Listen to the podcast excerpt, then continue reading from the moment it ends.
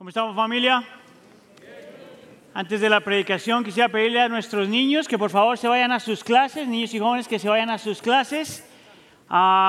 es un privilegio para nosotros tener a nuestros hijos y a nuestros niños con nosotros, ah, por lo menos en la parte de la adoración. Nosotros creemos que nuestros hijos no son el futuro de la iglesia, sino que son parte de la iglesia y tenerlos en nuestro medio es extremadamente importante. Amén. Para los que no me conocen, mi nombre es Aníbal, uh, soy Aníbal Rodríguez, soy uno de los pastores aquí en la iglesia y quería darle la bienvenida a todos ustedes una vez más. Uh, si esta es su iglesia, eh, Qué gusto en verlos. Si está visitándonos por primera vez, es un placer para nosotros tenerlo en nuestro medio. Y si está orando con nosotros en casa, de diferentes lugares, ah, sean todos bienvenidos a la iglesia del pueblo. Yo pienso que esta es una muy buena época para nosotros como iglesia, no solamente al ver lo que el Señor está haciendo en nuestro medio, no solamente al ver cómo el Señor se sigue moviendo en medio de, de todos nosotros, a lo que estamos escuchando que el Señor está haciendo, pero también es una muy buena época en la iglesia, en el tiempo de la iglesia, en la época de la iglesia, porque estamos haciendo una serie que le hemos llamado Cultura Evangelio donde estamos mirando a 12 convicciones, vamos a ponerlo de esa forma, 12 creencias y prácticas que la iglesia debe tener, 12 creencias o prácticas o convicciones que explican lo que la iglesia debe ser, y también explica lo que, lo que nosotros queremos ser como iglesia. Mira, a lo largo de la historia, vamos a ponerlo de esta forma, estas 12 cosas explican lo que la iglesia es. Es lo que hace la diferencia entre la iglesia y un grupo de gente que se reúne. Es la diferencia entre la iglesia y simplemente gente que le gusta cantar. Estas 12 cosas definen lo que la iglesia debe ser, número uno. Estas 12 cosas nos da como un plano, en inglés se llama un blueprint, de lo que la iglesia necesita y el creyente necesita para experimentar renovación espiritual o para continuar experimentando renovación espiritual. Y número tres, estas doce cosas nos hablan de aquellas cosas que necesitamos creer y practicar para mantenernos fieles al Señor y para ser fructíferos en medio de una cultura que está cambiando y cada vez es más secular. Esas trece cosas nos dicen lo que la iglesia debe ser, lo que necesitamos para experimentar o continuar experimentando renovación espiritual y por último, esas tres, esto es lo que necesitamos para mantenernos fiel y fructíferos en medio de una cultura secular. La semana pasada hablamos de la primera de estas y hablamos de la supremacía de la escritura. Y básicamente, para hacerle un resumen en 30 segundos, dijimos que una iglesia que no tiene en el centro de su teología y su vida la escritura eso no es iglesia. Es un club social, es un lugar donde te juntas con tus amigos, es un cualquier cosa, pero eso no es iglesia. Para que la iglesia sea iglesia, la, palabra se tiene que predicar, se tiene que enseñar, se tiene que aplicar y la palabra tiene que eh, dirigir lo que se hace también en la iglesia. Amén. Ahora, yo quisiera hacer un argumento que si nosotros somos gente de la palabra, y realmente tomamos la palabra en serio, eso nos va a llevar, queramos o no, a también ser gente de la centralidad del Evangelio. Que si tú realmente crees en la palabra y la palabra es suprema en tu vida, eso te va a llevar también a creer en la centralidad del Evangelio. Y eso es lo que vamos a hablar el día de hoy. Esa sería la segunda característica, por decirlo de alguna forma, el segundo elemento de esta serie de dos. Entonces necesito que me haga un favor. Dígale a la persona que está al lado suyo, ¿estás listo tú para la segunda, ah, para el segundo elemento? Dile, dile. Ok, vamos a cambiar eso porque se ven como deprimidos. Hágale la pregunta, ¿crees tú en la centralidad del Evangelio? Hágale esa pregunta. Ok, ahora, si usted es nuevo a la iglesia, a lo mejor usted nunca ha escuchado eso antes. Y a lo mejor entonces te pone incómodo la pregunta. Si tú eres ya creyente por mucho tiempo, a lo mejor tú piensas que sabes, entiendes bien lo que significa ser la centralidad del Evangelio. Y a lo mejor si eres creyente y simplemente si te ha olvidado otras cosas, eh, a lo mejor también tienes problema como poniendo en tu cabeza qué significa esto de la centralidad del Evangelio. Por eso entonces las tres preguntas que voy a responder hoy son estas. ¿Por qué el Evangelio es central? ¿Por qué lo necesitamos? ¿Y cómo lo hacemos personal? por qué el Evangelio es central, por qué lo necesitamos y cómo lo hacemos personal. Vamos entonces con la primera pregunta, ¿por qué el Evangelio es central?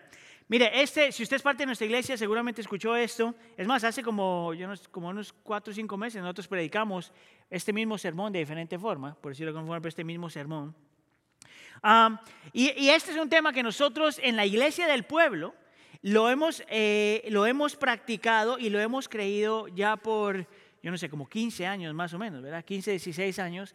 Ah, y con el tiempo el Señor empezó a transferir eso no solamente al lado español, el latino, pero también al lado americano.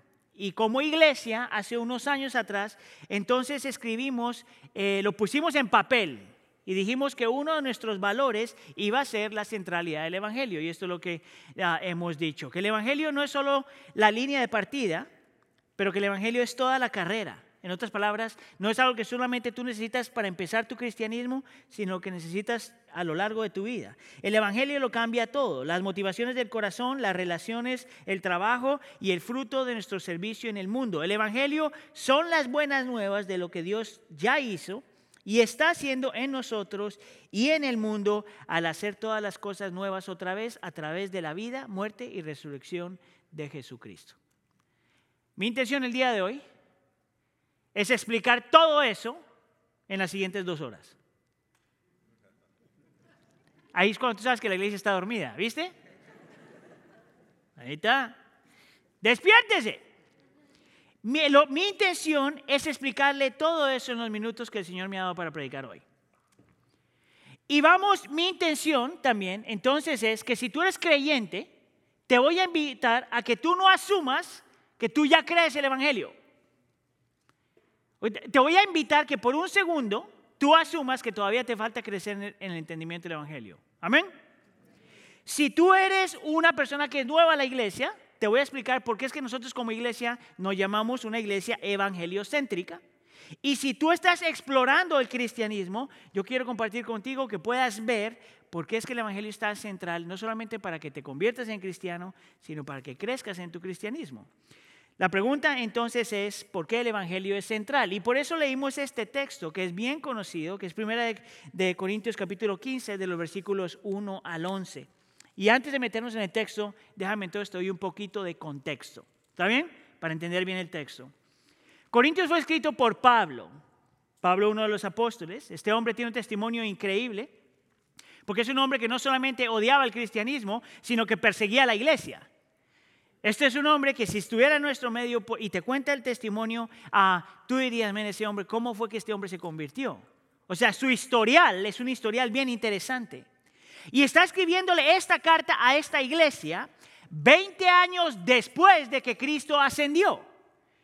Por decirlo de alguna forma, cuando él está escribiendo esta carta a esta iglesia, la gente que vio a Cristo Jesús resucitado todavía existía. Es por eso que en unos versículos que leímos, decía, si tú no crees que Cristo Jesús resucitó, mira, pregúntale a Cefas, que es Pablo, pregúntale a 500 personas, 500 personas que lo vieron y pregúntame a mí. 20 años después de que Cristo había resucitado y ascendido al cielo, se escribe esta carta. Lo interesante, bueno, esas dos cartas, primera de Corintios y más adelante segunda de Corintios, lo interesante acerca de esta iglesia es que es una iglesia que tiene todo lo que nosotros desearíamos como iglesia. Tiene gente con un montón de talentos, tiene gente con un montón de, dones espirituales, una gente que tiene mucha influencia, tiene un montón de gente que nosotros diríamos, wow, qué tremenda gente. Tú dirías que esa iglesia tiene mucho de lo, muchas cosas que aprender, nosotros vamos a aprender de ellos. Pero así como era una iglesia que tenía muchas cosas buenas, bonitas y perfectas, era una iglesia que luchaba mucho y tenía un montón de problemas. Por un lado, una iglesia a admirar y por otro lado tú dirías, men, yo no quiero esa iglesia. Por ejemplo, era una, iglesia que se la pasaba discutiendo por cualquier cosa. Era una iglesia que experimentaba división. Era una iglesia que tenía problemas a, a, ver quién seguía a quién, cuál es mi líder, cuál es el que yo sigo. Era una iglesia que tenía problemas con la inmoralidad sexual. Era una iglesia donde se demandaban los unos a los otros dentro de la iglesia. Era una iglesia que tenía problemas de idolatría. Era una iglesia en que los matrimonios tenían un montón de problemas. Era una iglesia que peleaban por la Santa Cena. Era una iglesia que aunque tenía muchos dones espirituales, no sabían amar. Entonces, mire, yo no sé cuál es su experiencia con la iglesia del pueblo. Pero si usted tiene problemas con la iglesia del pueblo y tiene luchas con la iglesia del pueblo y una queja con la iglesia del pueblo, permítame darle un consejo. Lea Primera de Corintios y Segunda de Corintios, de trancazo. Mire todo lo que esta gente luchaba y yo te garantizo que después de que termines de leer, mira la iglesia del pueblo y vas a decir, wow, la iglesia del pueblo es fantástica. Porque te va a mostrar esta iglesia que aunque tenía todas estas cosas hermosas, era una iglesia que tenía un montón de problemas. Y Pablo le escribe a esta iglesia para corregir todas estas cosas. Esto es lo interesante. Que yo, todo lo que te mencioné antes, solo se ve en los capítulos 1 al 14 de Primera de Corintios. Yo no te mencioné nada de lo que se ve en Segunda de Corintios. Ni te mencioné algunas cosas que pasan después del capítulo 14. Todos los problemas que te mencioné solamente vienen de los capítulos 1 al 14. Y Pablo hace algo extraño. En el capítulo 15 parece como que cambiara el tema.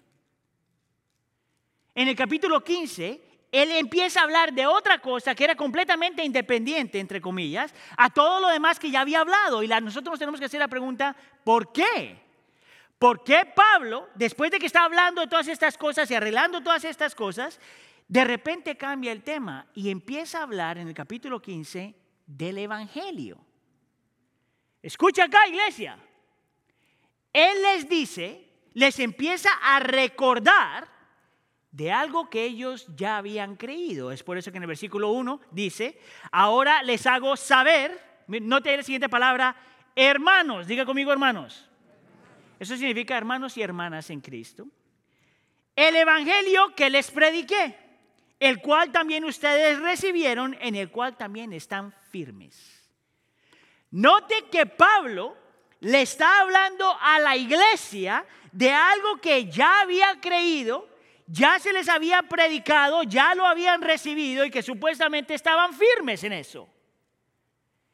Y tú tienes que hacer la pregunta, ¿por qué? ¿No te parece como que Pablo está cambiando de tema?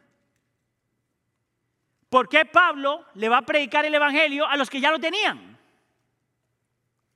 Esta es la respuesta. Porque Pablo sabía que lo que había causado problemas con esta gente, todos esos problemas que le mencioné antes, no solamente era porque eran pecadores, sino que la raíz de todo eso, el problema que tenían con liderazgo, con la, con, la Santa Cena, con la división, con el matrimonio, con todas estas cosas, es porque se habían olvidado del Evangelio. Aquella cosa que ya habían creído, aquella cosa que se les había predicado, aquella cosa que supuestamente estaban firmes, eso el Evangelio lo habían dejado atrás. Y cuando dejas el Evangelio atrás, ¿sabes lo que pasa? Que toda la vida se vuelve un problema. Si hay algo que tú puedes ver aquí, es que en la vida del creyente el Evangelio no solamente es lo que tú escuchas para convertirte, pero que el Evangelio, ese mismo mensaje, es el mensaje que tú necesitas hoy, lo vas a necesitar mañana, lo vas a necesitar la próxima semana, lo vas a necesitar el próximo mes, lo vas a necesitar hasta que te mueras. Porque en el momento que te olvidas del Evangelio, todas las demás cosas empiezan a aparecer. Es por eso que Pablo le está hablando a esta gente. Mira, yo quisiera argumentar que el problema en el cristianismo, si usted es creyente, es precisamente eso. Yo quisiera argumentar que el problema para muchos de nosotros es que al principio de tu caminar con el Señor, tú escuchaste el Evangelio y lo creíste y estabas fascinado por él. Es por eso que lo compartías a otra gente, es por eso que estabas, es lo que se llama el gozo de la salvación. Estabas experimentando todas estas cosas, pero con el pasar del tiempo y posiblemente si empezaste a escuchar otra gente, alguien te dijo, bueno, eso es lo que tú tienes que tener al principio, pero ahora necesitas otras cosas. Ahora necesitas ir a la Biblia, a, la Biblia y tienes que leer la Biblia. Ahora necesitas ir a la iglesia y tienes que ir a la iglesia, tienes que dar, tienes, o dale, tienes que servir, tienes que servir, tienes que memorizar, tienes que memorizar. Todas esas cosas hay que hacerlos. El problema es que tú tienes que hacer todas esas cosas sin abandonar el Evangelio, porque si no, empiezas a asumirlo. ¿Sabes qué significa eso? Que crees que es importante, pero en realidad en tu corazón no es tan importante. Primero lo crees, luego lo asumes, y eventualmente lo olvidas. Y eso es lo que Pablo está diciendo a esta gente. La razón por la que tienen tantos problemas, mis hermanos, dice Pablo, es porque se han olvidado del mismo evangelio, escucha acá, que los salva hoy de la misma forma que los salvó antes. ¿Tú sabes por qué yo digo eso? Porque eso es lo que Pablo dice en el versículo 2. Dice, por lo cual también son salvos. Diga conmigo, son salvos. Nota que no está hablando del pasado. Nota que no dice evangelio que te salvó en el pasado, pero el evangelio que te salva hoy. Tú eres salvo que todavía necesitas ser salvado hoy. En el sentido, ahorita te explico eso, que el evangelio que escuchaste antes es el mismo evangelio que necesitas hoy. Y la segunda parte dice, si retienen la palabra que les prediqué, a no ser que hayan creído en vano. Y esta es la forma de Pablo de decir, miren, en el momento que ustedes toman el evangelio y empiezan a decir evangelio más otras cosas, el evangelio más religión, el evangelio más portarse bien, el evangelio más servir, el evangelio más todas estas cosas, él dice, lo que pasa con el tiempo es que creíste en vano. ¿Tú sabes por qué? Porque se te olvidó que lo que era más importante se volvió secundario. ¿Por qué digo eso? Porque Pablo lo dice. Mira lo que dice al principio del versículo 3. Porque yo les entregué en primer lugar lo mismo que recibí. ¿Tú sabes lo que significa la frase en primer lugar? Que es lo más importante. Que es la creencia más fundamental. Que es lo que tienes que tener y nunca abandonar. Que es lo que tienes que creer más que cualquier otra cosa. Que es lo más básico para el creyente. Lo más importante, en primer lugar. Y que si eso no es verdad para ti, entonces empiezas a meter otras cosas. Escuche, ¿cuántos de aquí les gustan los deportes? Levante mano. Ok, ¿a cuántos no les gustan los deportes? Levante mano. Ok, entonces ustedes van a estar aburridos por los siguientes cinco minutos. Pero para el primer grupo, esto les va a hacer sentido. Escucha acá. Cualquier persona sabe que si un equipo quiere tener, ser bueno en lo que hace, que si un equipo quiere ser efectivo en lo que hace, tiene que volverse un experto en las cosas que son básicas. Un equipo que quiere triunfar, póngale fútbol o básquetbol o béisbol o lo que sea, un equipo que quiere triunfar tiene que volverse un experto, no en las cosas nuevas, pero en lo básico. Es por eso que tú puedes tener un equipo que tiene un montón de buenos jugadores, pero si no tienen lo básico, siempre pierden. Mire, eso es lo que me pasó a mí. Ah, yo jugué fútbol toda la vida, toda la vida, desde que nací, ah, desde antes del vientre de mi mamá hasta como los 20 y algo de años. jugaba fútbol todo el tiempo. Y tuve la, la oportunidad de jugar un par de años en la universidad. No fue una muy buena época en mi vida, ahorita le explico por qué. Pero empecé a jugar y mire, ah, el coach que tenía, el entrenador que tenía, era una persona que le gustaba el fútbol europeo más que cualquier otra cosa. Ahora, si usted sabe algo de fútbol, para los que saben de fútbol, hay una diferencia entre el fútbol europeo y el fútbol latino. No voy a hablar ni siquiera de fútbol gringo porque ellos todavía no están ahí, pero olvídense de eso. Eh, eh, está el fútbol eh, europeo y el fútbol latino y hay una gran, gran, gran diferencia en la forma en que se juegan.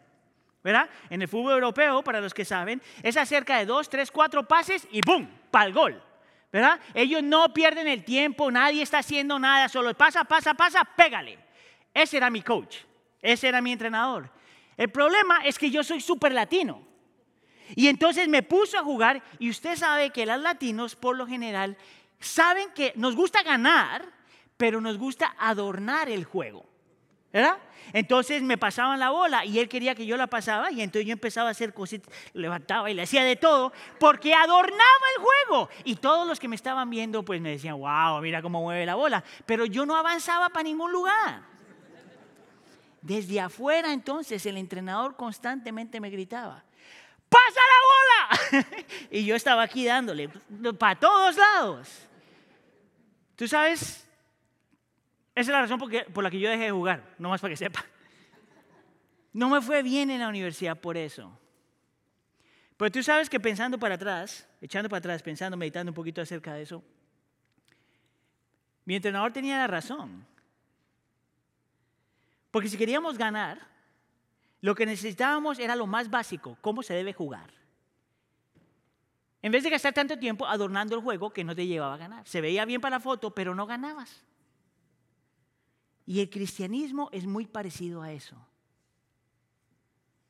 En el momento que tú abandonas lo que es básico, lo que viene en primer lugar, lo que debe ser fundamental, te empiezas a llenar de cosas que te adornan la vida, pero no cambian el corazón. Empiezas a hacer cosas que modifican tu comportamiento, pero no cambian el corazón. A ti no te cambia simplemente venir a la iglesia. A ti no te cambia simplemente leer la Biblia por leerla. A ti no te cambia orar simplemente por orar. A ti no te cambia dar porque tienes que dar. A ti no te cambia servir porque tienes que servir. A ti no te cambia venir y pretender que todo está bien porque eso no te cambia. Lo que te cambia es el Dios del Evangelio que está en la Biblia, el Dios del Evangelio al cual tú oras, al Dios del Evangelio al cual tú le das, al Dios del Evangelio al cual tú le sirves. Es la historia y el poder del Evangelio no solamente modifica tu comportamiento, sino cambia el corazón. Por eso es que el creyente no se puede divorciar de las buenas nuevas del Evangelio. Si te abandonas el Evangelio, no tienes nada, solamente religión.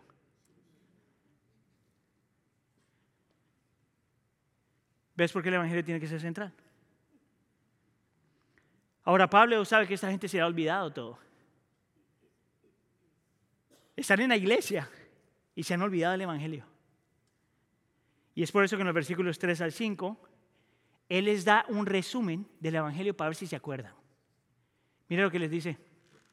Que Cristo murió por nuestros pecados, que le fue sepultado y que fue resucitó al tercer día, que se apareció a Cefas y después a los doce y más adelante dice a los otros 500 y al finalmente a Pablo.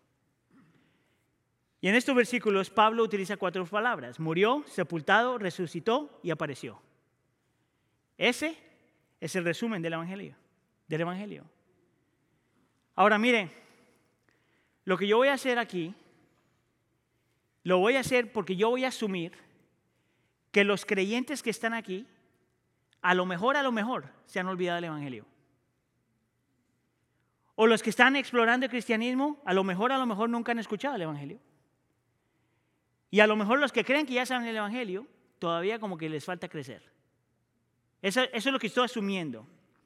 Te voy a leer entonces algo que escribí para poder expandir lo que Pablo dice en cuatro palabras. Cuando tú miras cuatro palabras, murió, sepultado, resucitó y apareció, la palabra murió y resucitó, la primera y la tercera van de la mano. Él murió pero resucitó.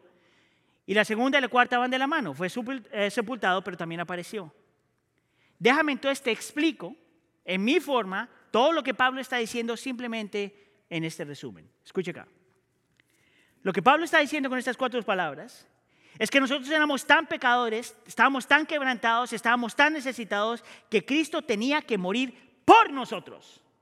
Él tenía que morir en nuestro lugar porque tenía que ser nuestro sustituto.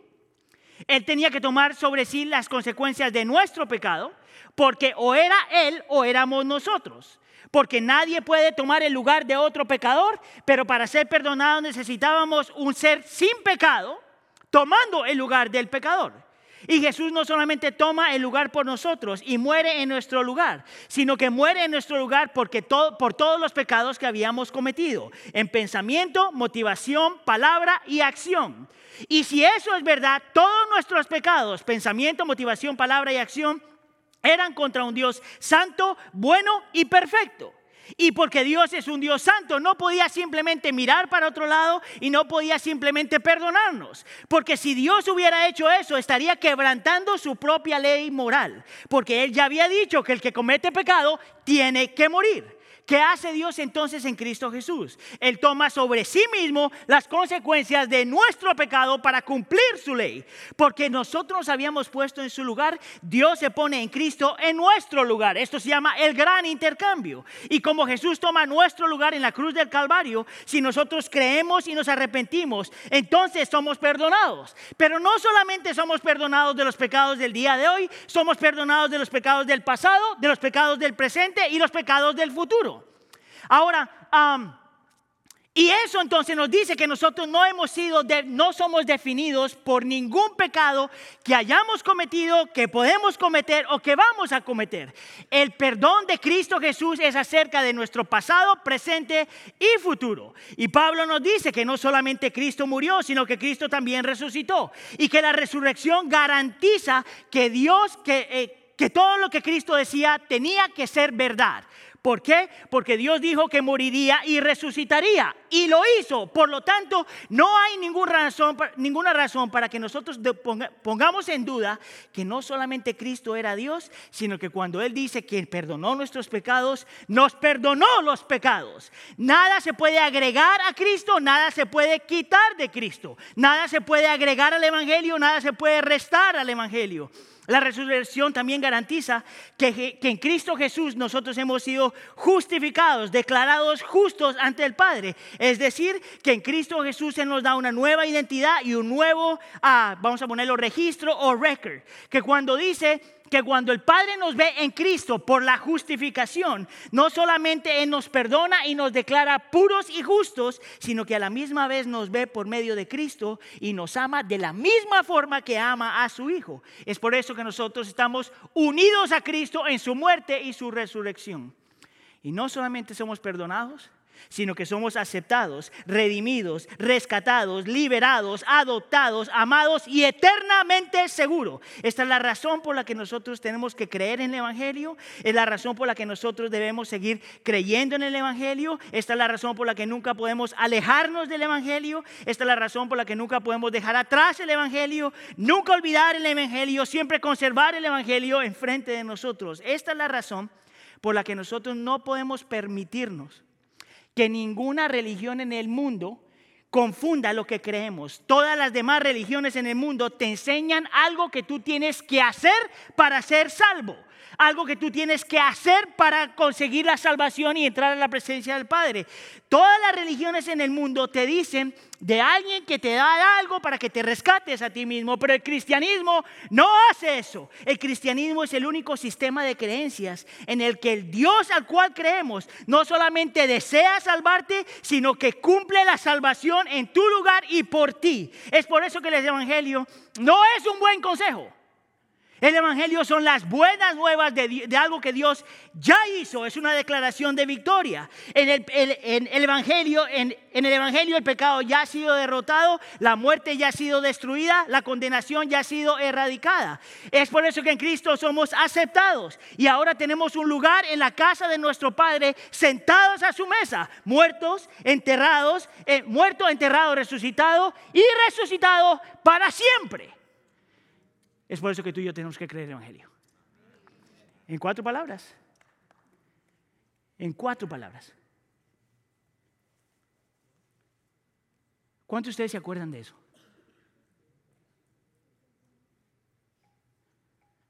¿Ves cómo podemos dejar el Evangelio atrás? Todo eso y más es lo que nos lleva a nosotros decir, nosotros no podemos vivir sin el Evangelio. No solamente para salvación, sino para crecer en lo que ya creemos. Ahora, eso sería suficiente para convencer a cualquier persona, creo yo, de la necesidad de la centralidad del Evangelio. Y sin embargo, Pablo no para ahí. Pablo dice que la razón por la que él habla de esto no es porque le salió de los pantalones. No es porque se le ocurrió a él mismo. Ni siquiera porque le vino una visión. Pablo le dice a esta gente, a estos creyentes que tienen que creer el Evangelio, porque esa es la historia de la escritura. En el versículo 3 dice, porque yo les entregué en primer lugar lo que yo mismo recibí, que Cristo murió por nuestros pecados, conforme a las escrituras, Y luego cuando dice que Cristo resucitó, utiliza la misma frase, conforme a las escrituras. ¿Tú sabes por qué eso es importante? Porque cambia nuestra relación con la Biblia. Escuche, Pablo dice que la Biblia no es acerca de ti, que la Biblia no es acerca de mí, que la Biblia no es una guía de, de educación moral, que la Biblia no es lo que te da para que tú destruyas tus gigantes.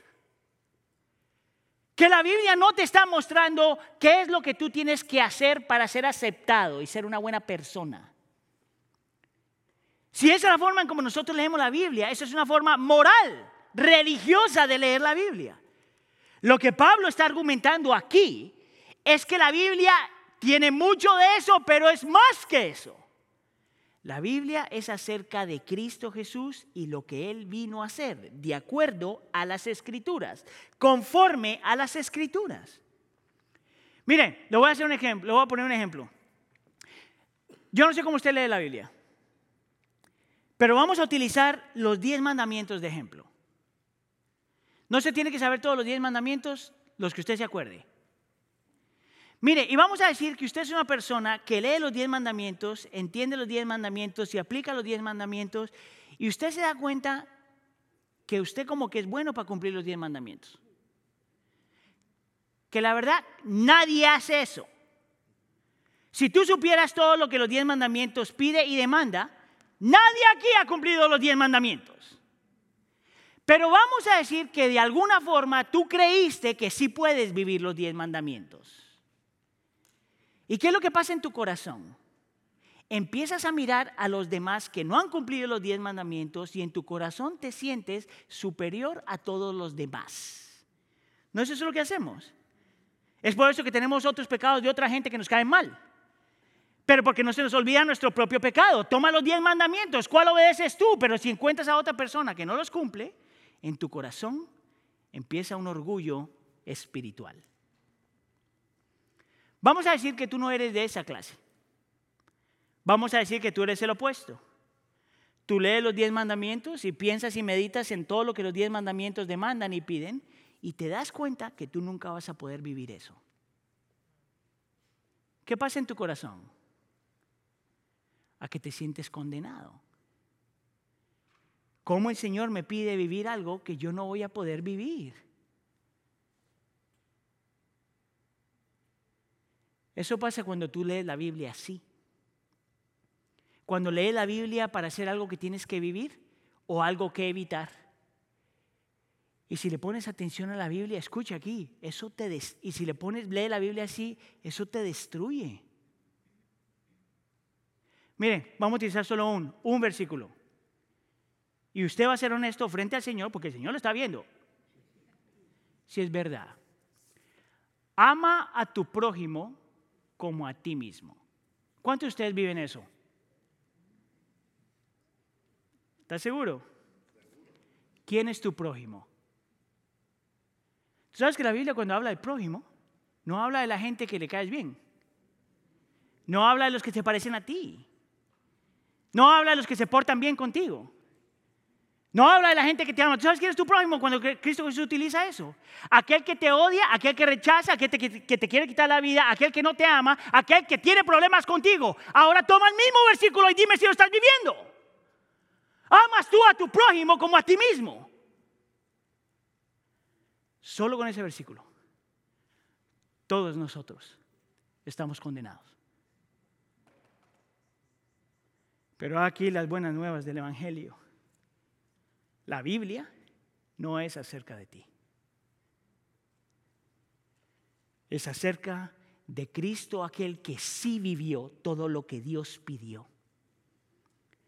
Y aquel que sí murió por aquel que no vivió lo que tenía que vivir.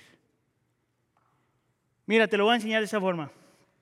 Hay un pastor que se llama J.D. Greer, pastor americano. Él escribió hace mucho tiempo una forma de cómo nosotros em, aprender a ver la Biblia. Y mira lo que él dice. Y voy a hacer un resumen porque si no, nos vamos a quedar aquí todo el día. Escucha acá.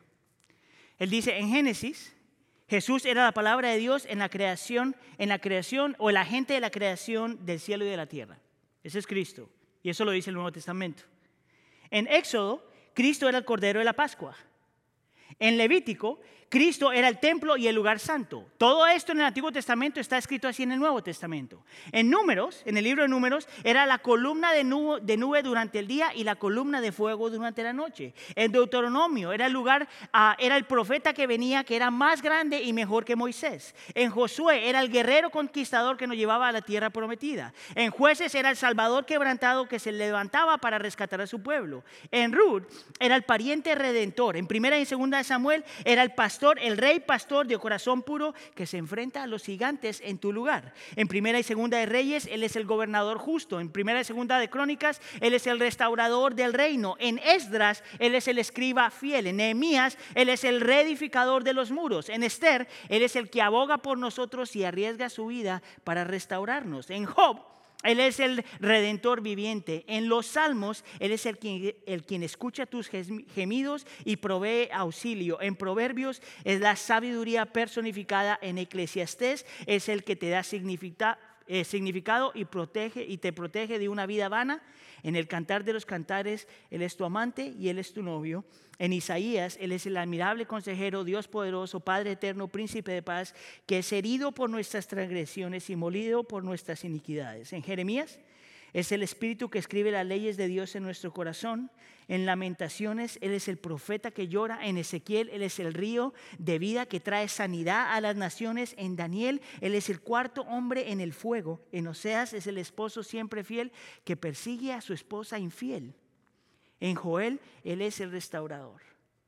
Me voy a saltar ahí y nos vamos al Nuevo Testamento. En Mateo, Él es el rey de los judíos. En Marcos, Él es el Hijo de Dios.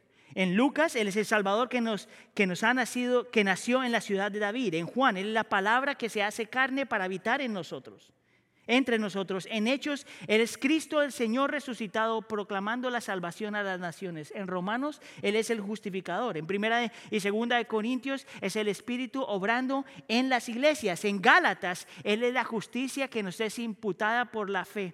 En Efesios es nuestra justa armadura. En Filipenses Él es el que suple para todas nuestras necesidades. En Colosenses es el primogénito de toda la creación. En primera y segunda de Tesalonicenses Él desciende del cielo para reunirse con nosotros en las nubes. En primera y segunda de Timoteo Él es el mediador entre Dios y el ser humano. En Tito Él es nuestro fiel pastor. En Filemón Él es nuestro redentor y restaurador. En Hebreos Él es el sumo sacerdote. Y saltémonos hasta Apocalipsis y nos dice que Cristo es el alfa y el omega, el principio y el fin, el cordero inmolado antes de la fundación del mundo, el rey de reyes y señor de señores.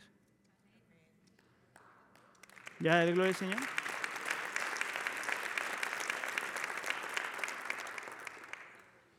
Tú lees la Biblia así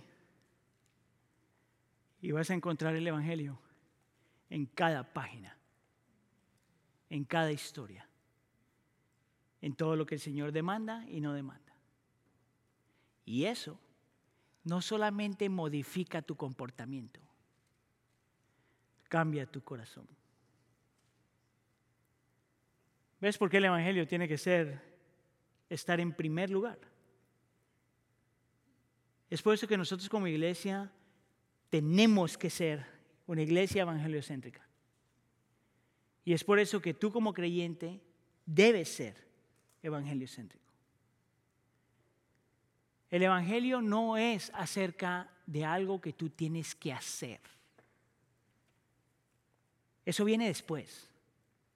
El evangelio es acerca de lo que Dios ya hizo por ti y a favor de ti. Y entre más tú abraces eso, más tú vas a querer vivir para el Señor. Ahorita te lo voy a mostrar más adelante. Y ahora quisiera, entonces, con los minutos que me quedan, ayudarte a hacer aplicaciones con eso.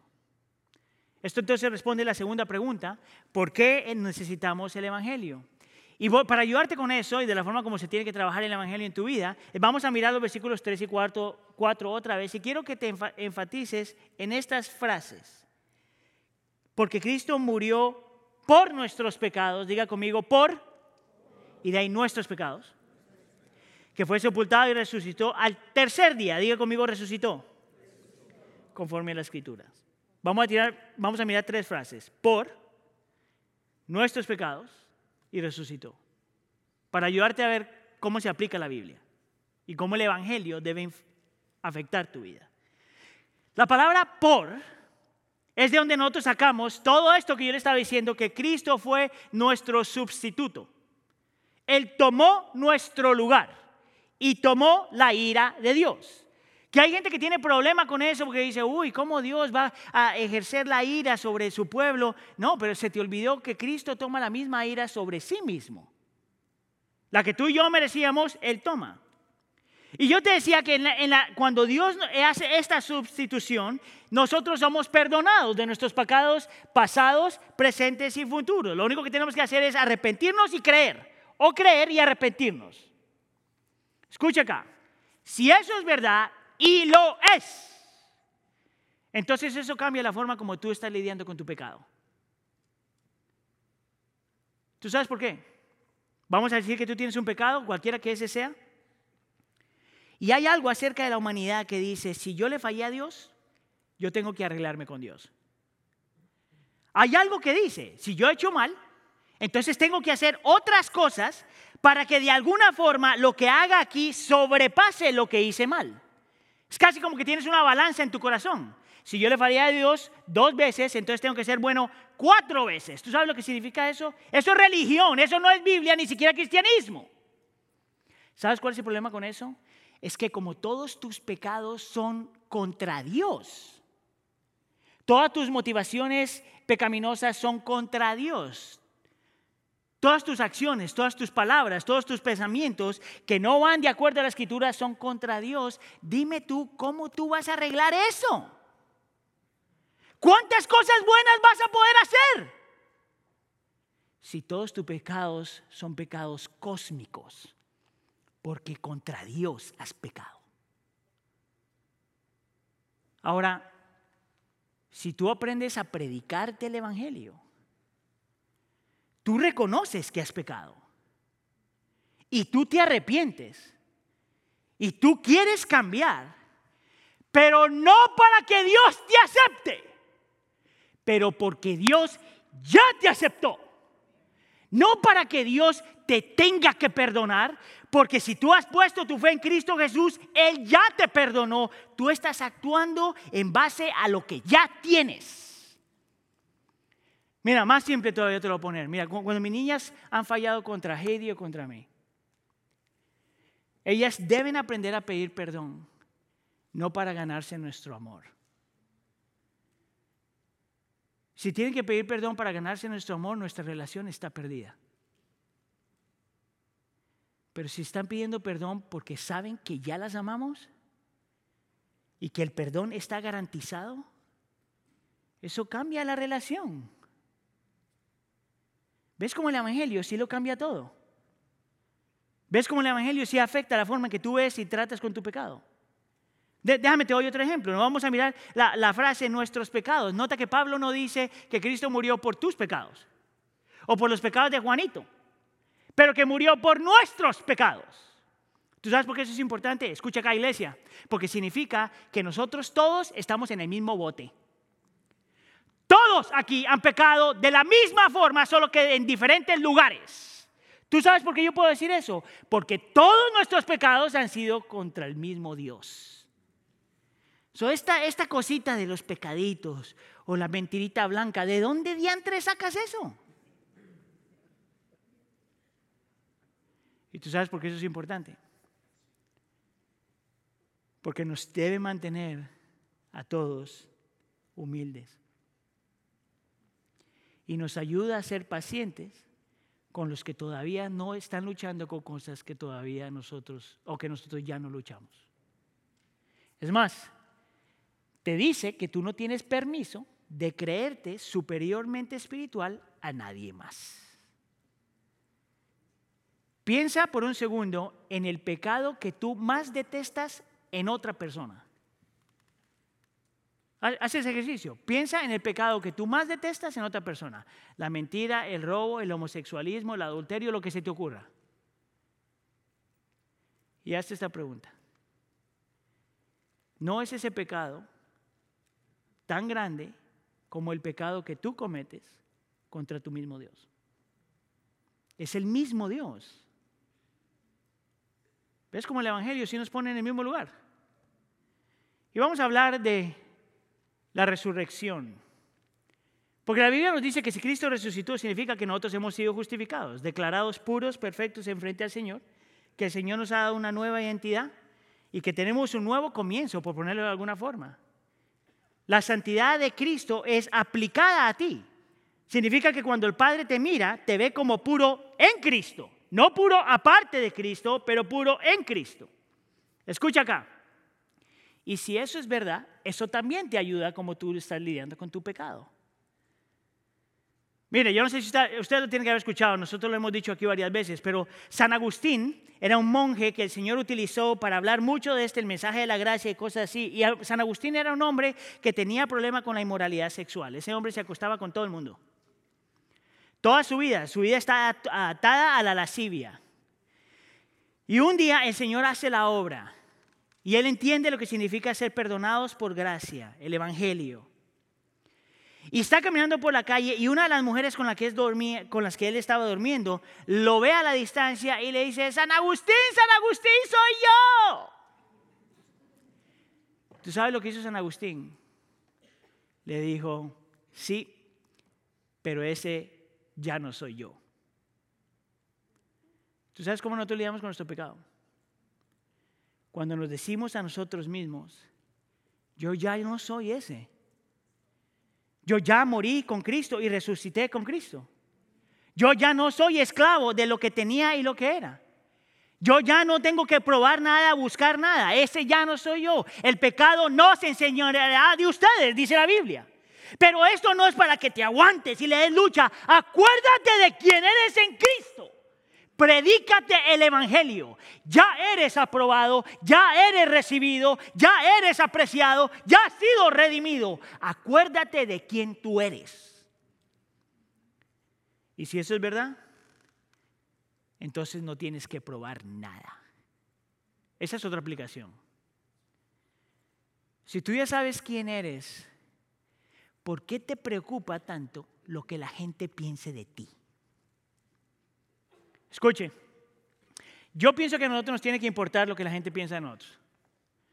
Si yo le digo a mi, a mi esposa, a mí no me importa lo que tú pienses de mí, ¿cuánto usted piensa que mi matrimonio va a durar? Si yo le digo a mis amigos, vamos a utilizar Sergio Rosita como ejemplo, muchachos, a mí no me importa lo que ustedes piensen de mí, ¿cuánto piensas que la relación va a durar? ¿Cuánto permiso yo les doy a ellos a hablar a mi vida? Si yo le digo a mi mamá, que está aquí enfrente, pues nomás para que la conozcan. Si yo le digo a mi mamá, mami, a mí no me importa lo que tú pienses de mí. ¿Cómo tú me vas a decir que yo estoy honrando a la persona que el Señor le escogió para traerme aquí al mundo?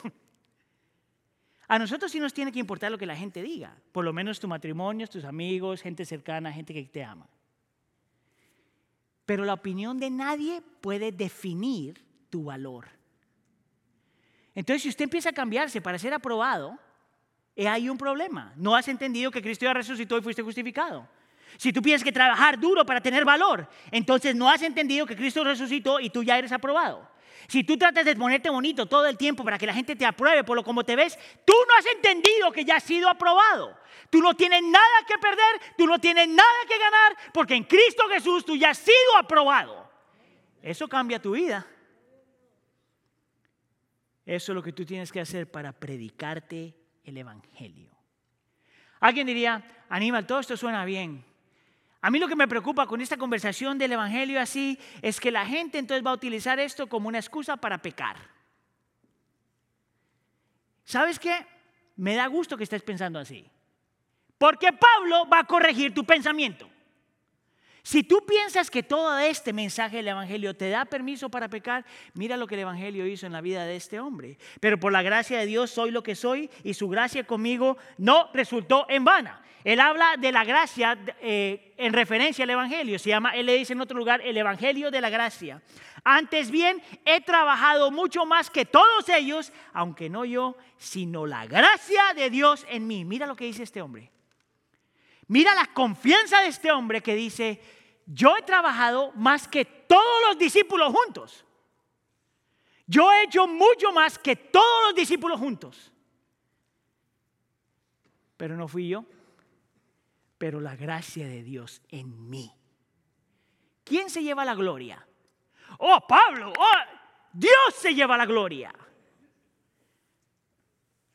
Es así como se vive la vida evangeliocéntrica. Es por eso que el Evangelio es tan importante. Porque el Evangelio sí son las nuevas de Dios, las buenas nuevas de Dios para salvación, pero también son las buenas nuevas de Dios para transformación. Si tú quieres ser un mejor esposo y una mejor esposa, si tú quieres ser un buen hermano y una mejor hermana, si tú quieres ser un buen hijo, una mejor hija, si tú quieres ser un buen amigo, un buen trabajador, un buen líder, alguien que es más generoso, alguien que es más fiel, alguien que quiere dar más gloria al Señor, alguien que quiere morir más al pecado y vivir más para el Señor. Tú debes aprender y leer y estudiar y hacer un montón de cosas, pero antes que todo eso necesitas lo que es primero. Creer el Evangelio con todo tu corazón. ¿Y tú sabes cómo haces eso?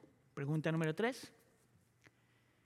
Haciendo el Evangelio personal al predicarte el Evangelio todos los días. Mira, yo no sé si usted le ha pasado alguna vez, si usted va a comprar las máquinas esas donde venden uh, chips o sodas que le metes una monedita, o ahora le puedes poner la tarjeta de crédito. Um, mire, cuando venían solo eh, monedas, hay veces yo me metía a una máquina de esas, le ponía la monedita y, y las sodas o chips nunca caían. ¿Usted le ha pasado eso un par de veces? ¿Qué es lo que tú haces en ese caso? Lo que requiere una espiritualidad criminal. Le pegas a la vaina esa hasta que caiga, ¿verdad? ¿Sabías tú que el Evangelio es muy parecido a eso? Necesitas pegarle, pegarle, pegarle, pegarle hasta que caiga. Predícate el Evangelio en la mañana, predícate el Evangelio en la tarde, Predícate el Evangelio en la noche. Predícate el Evangelio cuando estás luchando. Predícate el Evangelio cuando estás llorando. Predícate el Evangelio cuando te sientes bien. Predícate el Evangelio cuando te sientes mal. Predícate el Evangelio cuando te va bien. Predícate el Evangelio cuando todo va desastroso. Predícate el Evangelio cuando la gente te ama. Y predícate el Evangelio cuando la gente no te ama. Predícate el Evangelio en todo momento porque tu vida depende de eso. Es ahí donde tú encuentras la libertad. Hay un predicador hace muchos años, se llamaba Martin Lloyd Jones, un predicador inglés, mucha fama, muchos logros, muchas cosas. Y el hombre al final de sus días eh, se enfermó y se quedó en casa, básicamente. Y ya no podía escribir, no podía leer, no podía hacer, estaba ahí en casa, esperando que el Señor se lo llevara. Y alguien una vez le hizo una entrevista y le dijo, ¿cómo se siente después de tantos triunfos en la vida que te pongan en la vitrina? Esa fue la frase. Que te pongan la vitrina y te quedaste ahí. Y Martin Lloyd Jones, que creía todo esto del Evangelio, lo mira y le dice, ¿por qué voy a luchar con eso? Y él le dice, porque ya no eres nada. Y él dijo, ¿cómo que no soy nada? Mi nombre está escrito en el cielo. Eso es lo que cambia la vida. Esas son las buenas nuevas del Evangelio. Amén. Señor, te damos gracias por tu palabra. Gracias, Señor. No por el buen consejo que nos das, pero las buenas nuevas que nos has regalado. Yo te pido, Señor, que nosotros como iglesia podamos creer eso cada vez más. Que podamos abrazar eso cada vez más. Y que podamos vivir a la luz de eso cada vez más. Señor, las buenas nuevas del Evangelio no es solamente lo que necesitamos para conversión, pero lo que necesitamos para vivir, para encontrarte hermoso y dulce y fiel y amoroso. Por favor, Señor, nosotros creemos ya, como la iglesia de Corintios, pero Señor, necesitamos creer más. Llévanos a Cristo, Señor Muéstranos la cruz del Calvario. Déjanos ver sus llagas y déjanos ahí. Déjanos ahí. Te lo pedimos por favor en nombre de tu Hijo Jesús. La iglesia dice...